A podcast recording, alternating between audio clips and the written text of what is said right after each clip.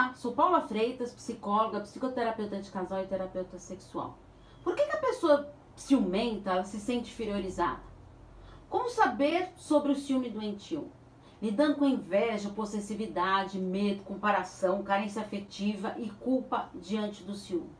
Nesse vídeo de hoje eu vou responder essas dúvidas e muito mais. Então vamos para as perguntinhas de hoje sobre ciúmes e relacionamentos. Primeira pergunta: por que a pessoa ciumenta tem sempre sentimento de inferioridade?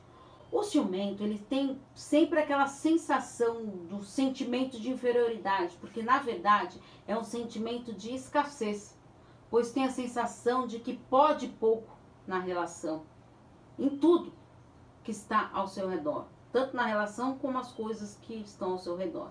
Além dessa escassez, alguns pontos importantes para serem avaliados na relação ali do ciumento com ele mesmo. O medo é uma característica constante na vida de uma pessoa ciumenta, pois ameaça a sua tranquilidade. Então, a comparação constante também faz você se sentir diminuída. Então, tá sempre se comparando com os outros. A possessividade, pois você acredita que essa sensação de posse do parceiro preservará o relacionamento. Assim, cerca a pessoa amada para não ter concorrência e priva o contato dela com outras pessoas. A carência afetiva, que mexe muito com o emocional da pessoa e dispara ainda mais esse ciúme doentio. Então, para lidar com esses pontos, será importante a psicoterapia para você trabalhar e fortalecer a sua autoestima. Segunda pergunta: como faço para perceber se estou com ciúme doentio? Existem alguns pontos de checagem para você perceber que está numa fase de ciúme doentio, que são Preste bem atenção. O controle. Necessidade de rastrear todos os passos do parceiro. Acordos irreais. Não deixe o parceiro conversar com ninguém, cercando todos os lados. Reafirmação quer que o parceiro prove o tempo todo da sua importância na vida dele. Repressão do outro. A pessoa passa a restringir a atividade que o parceiro faz, inclusive o modo de ser do outro. Papel de detetive. Passa a vigiar todos os passos do outro. Perseguição virtual. Vasculha o mundo virtual do outro. Faz tudo para o outro. Necessidade de fazer tudo para agradar o outro para não ter nenhum motivo de perdê-lo. Chantagem, uma ferramenta de manipulação para controlar mais ainda o outro. Ameaça, quando a chantagem ela vem recheada de ameaças. Agressão, física, moral, verbal e psicológica. Nunca subestime o desespero de um ciumento. Terceira pergunta. Sinto que muitas vezes alimento o ciúme do meu parceiro. A vítima do ciumento, ela também sofre muito. E muitas vezes, para não confrontar os devaneios do outro, ela acaba mesmo alimentando, mesmo que de uma maneira inconsciente, os seus comportamentos. Pois dependendo das atitudes da vítima, a pessoa ciumenta, ela pode tentar mudar. Quando a vítima ela passa a acreditar que o ciumento deve, deve ter alguma razão, demonstra que está sendo sequestrada emocionalmente, sem se dar conta da sua fragilidade emocional. Isso mesmo. Olha que grave isso. Outro ponto perigoso é quando o ciumento ele provoca ciúmes para ter a percepção da importância que tem na vida do outro, como se não estivesse sentindo necessidade de demonstração emocional de puro afeto.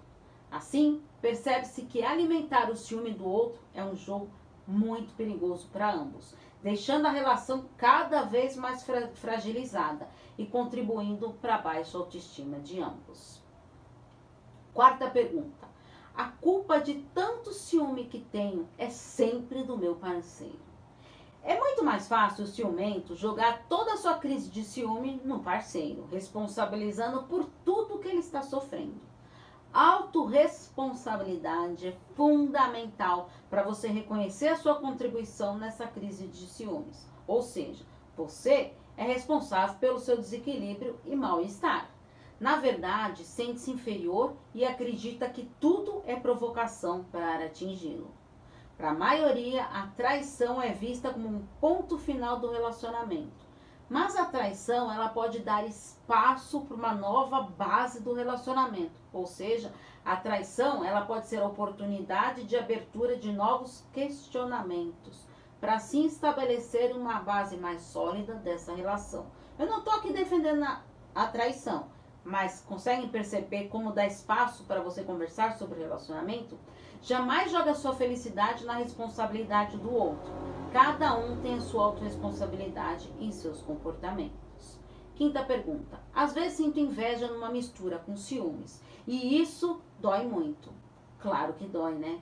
Podemos ter inveja por alguém estar recebendo algo que gostaria de ter para si. É uma mistura de sentimentos entre inveja e ciúme. É um sentimento de mal-estar quando o outro está se alegrando. E isso tudo pode estar se transformando numa amargura e num grande rancor.